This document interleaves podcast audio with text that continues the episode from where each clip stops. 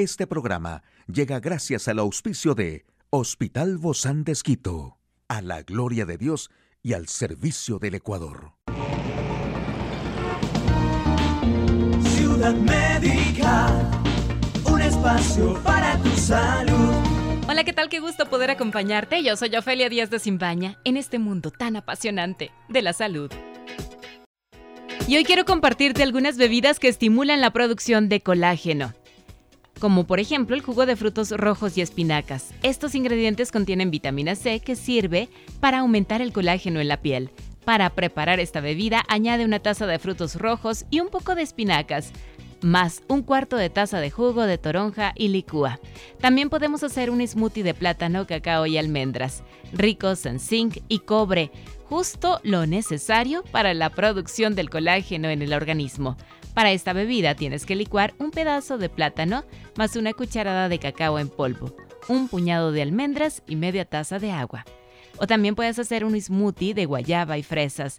La guayaba es rica en zinc y vitamina C, incluso cinco veces más que la naranja, lo que indica que contiene activos que promueven el colágeno. Para preparar esta bebida, solo debes agregar tres trozos de guayaba en la licuadora, una taza de fresas y un poco de leche de almendras y listo.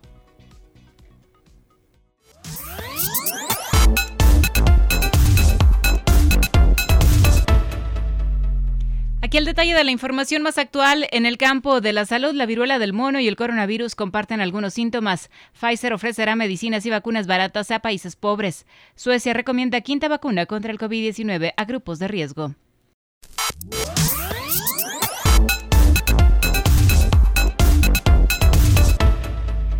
Probablemente ambos virus son los protagonistas principales en todo el mundo cuando nos referimos a la salud y medicina. Lamentablemente su presencia y protagonismo ha sido muy negativo y sin duda modificó el día a día de todas las personas. No hay mucho que agregar de qué trata el COVID-19 y todo el daño que ha causado en el mundo, sin embargo, para los que todavía no se familiarizan con el tema de la viruela del mono, le contamos que trata sobre una enfermedad típica que ha resurgido después de haber casi desaparecido durante la pandemia y que ahora preocupa a la OMS y distintas autoridades sanitarias ante el significativo aumento de casos. El único síntoma más común que encuentro entre el COVID y la viruela del mono es la fiebre alta, aunque hay casos de Omicron leve, donde se puede no existir fiebre o ser menor a los 39 grados.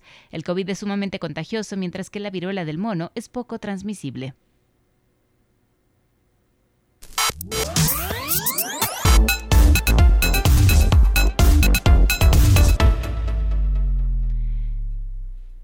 Y Pfizer ofrecerá casi dos docenas de productos, incluida su vacuna y su tratamiento contra el COVID-19, dos éxitos de ventas a precios sin fines de lucro en algunos de los países más pobres del mundo, según anunció la compañía en estos días. La farmacéutica anunció el programa en el Foro Económico Mundial de Davos, Suiza, y dijo que pretendía impulsar la igualdad de salud en 45 países de bajos ingresos. La mayoría de esos países está en África, aunque la lista también incluye Haití, Siria, Camboya y Corea del Norte. Los productos que están disponibles de forma generalizada en Estados Unidos y la Unión Europea son 23 medicamentos y vacunas para enfermedades infecciosas, algunas formas de cáncer y problemas de salud inflamatorios y poco habituales. Apenas unos pocos de los productos de la lista están disponibles ahora en esos 45 países. Así lo dijo la vocera de la compañía Pam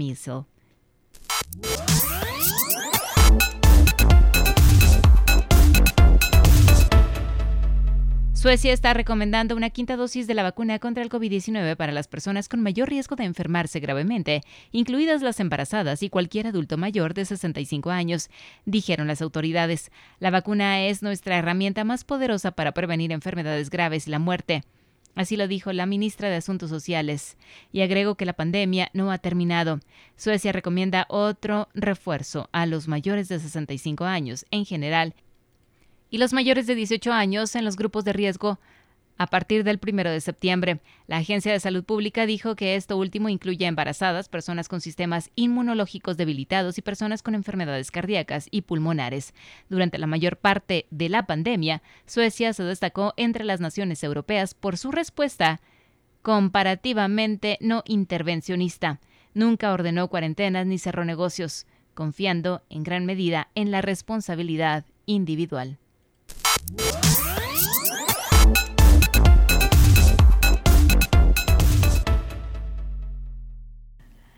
Hoy en Médico Directo hablaremos sobre qué hacer frente a la tartamudez. ¿Quiere saber usted más de este tema? Lo invito a que nos acompañe. Una charla amigable con nuestro invitado. Hoy recibimos con muchísimo agrado a Angelita Chávez. Ella es fonoaudióloga del Hospital Bozán de Esquito. Gracias por acompañarnos, Angelita. Bienvenida. Muchas gracias, Ofelia. Siempre es un gusto. Bueno, pues para nosotros también, porque cuando hablamos de la tartamudez, como padres decimos, bueno, ¿qué hice? Tal vez hice algo mal, pero en realidad, ¿qué ocasiona la tartamudez? Los seres humanos en el desarrollo de la fluidez tenemos problemas de repeticiones, de omisiones, de alargamientos, que son propios del desarrollo del lenguaje, de la adquisición de la fluidez. La fluidez se adquiere de los 2 a 5 años. Entonces, muchas veces estos problemas pueden ser completamente naturales, eh, no propiamente decir una tartamudez, sino le llamamos una disfluencia. La disfluencia es propia del desarrollo unos niños más, otros niños menos. Las repeticiones. Estamos aprendiendo a hablar, ¿verdad? Estamos aprendiendo a hablar, exactamente. Las repeticiones de eh, que, que, que, ta, ta, muchas veces son normales o el demorarse un momento en hablar. Pero cuando esto es natural, cuando esto es normal, cuando el niño no siente ninguna incomodidad, es una disfluencia normal. Cuando la disfluencia, cuando estos eh, síntomas se acompañan de malestar, de incomodidad, el niño se pone colorado o no quiere hablar muchas veces o no repite o evita. O sea, la incomodidad es la que diríamos podría ser un inicio de tartamudez, pero el manejo en esta etapa es de pinzas, es primordial. O sea, apenas se detecta porque los padres, ¿verdad? Somos los que nos damos cuenta. Muchas veces va a mm. ser los profesores. Ya cuando está en la escuela. ¿Por qué motivo? Porque el niño muchas veces está más cómodo en casa. Y habla más fluido. Habla con mayor tranquilidad, pero en el colegio empieza a tener cierta presión y esa presión hace que el niño eh, tenga más presente esta tartamudez. ¿Y existen pruebas médicas para la tartamudez? Generalmente lo que va es a determinar el profesor o los padres, como tú dices. Pero como te decía, es la incomodidad la que va a ser la diferencia. Entonces, muchas veces las presiones, el trauma escolar, pueden hacer que una habla disfluente, una habla normal, una parte del desarrollo normal se convierta en tartamudez. Si tiene una persona una predisposición genética, pero es bien manejada, puede eh, pasar por alto y superar completamente esta etapa. ¿Genética te refieres a que el papá o la mamá también tenía este Podría haber, ajá. Y también se ha comprobado que puede haber una cierta inmadurez en el área motora cerebral. Entonces, Pero es tratable. Si es que se maneja bien, es tratable. Pero muchas veces un problema de habla disfluente, a partir de los 8 o 9 años, ya puede convertirse en lo que llamaríamos un problema ya patológico de disfluencia, es decir, una tartamudez. Y esta tartamudez, aun cuando ya se diagnostica, supongamos a los 8 o 9 años, ¿todavía hay tratamiento? El problema es mayor. Ahí muchas veces ya tiene que, el niño ya ha adquirido miedos, ya ha mm. adquirido muchos, eh, muchas cosas añadidas, muchos problemas emocionales, exactamente.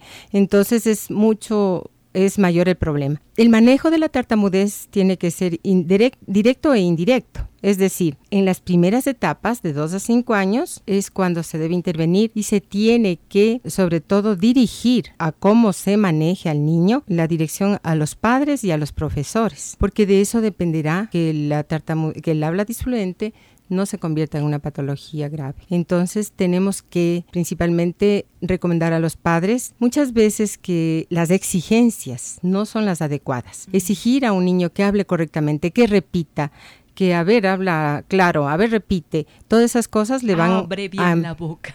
Exactamente. Entonces, ¿qué tenemos que hacer? Los padres lo que tienen es que escuchar al niño lo que les dice y no como les dice. Qué difícil Tienen que tener, eso, no separar exactamente, esos. Tener el tiempo de escuchar, es decir, respetar turnos, porque muchas veces haces una pregunta y le das contestando lo que quisiera que ella conteste, o interviene otro adulto contestando. Y eso es un error que muchas veces cometemos a diario, ¿no? Porque, ¿Cómo te fue?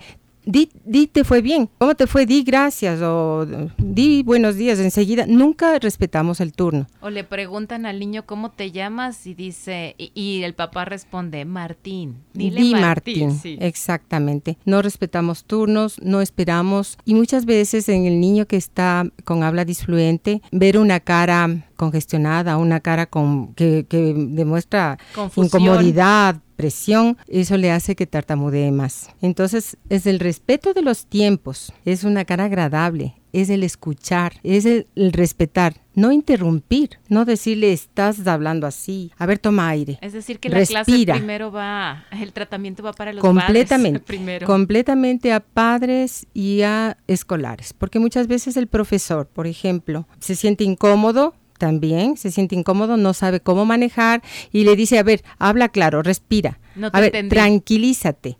Son términos que, que a una persona que tartamudea le hace tartamudear muchísimo más. Danos algunas recomendaciones entonces. ¿Cuáles serían esas palabras claves porque sabemos que tenemos que ir al especialista como en tu caso, una fonoaudióloga. Por supuesto. Pero, ¿qué serían estas palabras claves que podemos decir en casa, como familia, para trabajarlo desde ahí? Principalmente en el niño pequeño, en el niño de 2 a 5 años, es lentificar el habla, hablar más tranquilamente. Nosotros con el ejemplo, nosotros hablamos más tranquilamente, hablamos con el niño muy tranquilamente, respetamos turno, esperamos que él conteste espontáneamente, no nos molestamos porque la aceptación es una de las cosas más importantes, ¿no?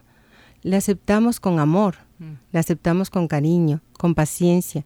Muchas veces el niño está tartamudeando demasiado, buscamos una actividad física en la que él pueda, eh, por ejemplo, un juego, entonces él va a tranquilizarse sin que estemos haciendo el énfasis de que vamos a hacer otra cosa porque estás hablando mal, todo lo contrario que sea natural. Lentificar, lentificar, respetar turnos, oír con toda la tranquilidad, que es lo que tiene que hacer también el profesor. Muchas veces un profesor, por ejemplo, eh, le va a preguntar algo a un niño, no le sorprende, no le sorprende, sino que le dice, por ejemplo, vamos a, a preguntar a María y luego a Andrés, a Pedro, para que el niño esté listo. Pero si es que yo en cambio hago una fila, voy el primero, el segundo, el tercero y a él le toca quinto, hasta que los cuatro hayan contestado, el niño está realmente muriéndose. Muchas veces el manejo a toda la parte escolar, es decir, a, niños tienen que aprender a respetar, pero si es que el profesor castiga delante del niño por una burla, el niño se siente muy mal.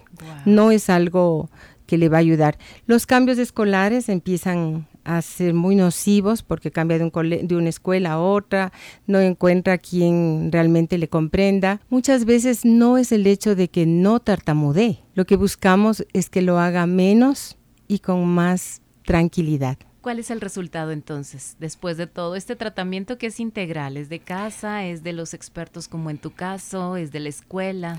Si nosotros iniciamos, por ejemplo, con una terapia de lenguaje, la terapia de lenguaje si se encamina a que articule bien, a que hable bien, a que sea mejor su ritmo, es un fracaso. La terapia del lenguaje tiene que estar encaminada a que él adquiera seguridad, a momentos en que se sienta satisfecho, a lentificar el habla, a mejorar habilidades lingüísticas de muchas otras formas. Por ejemplo, el niño canta y en el momento que canta no tartamudea, pues eso vamos a valorar el canto, vamos a, a valorar la parte cognitiva, es decir, el cuento por medio de aprendizaje, pero nunca presión ni tensión. Definitivamente es todo un tratamiento del cual tenemos que seguir hablando. Muchas gracias, Angelita Chávez, fonoaudióloga del Hospital Bozán de Esquito. A usted, amigo y amiga, a seguirnos cuidando. Hasta la próxima.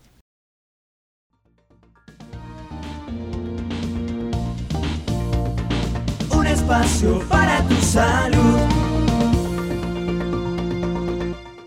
Puedes escuchar de nuevo este programa en radio hcjb.org. Este programa llegó a usted gracias al gentil auspicio de Hospital Bozán de a la gloria de Dios y al servicio del Ecuador.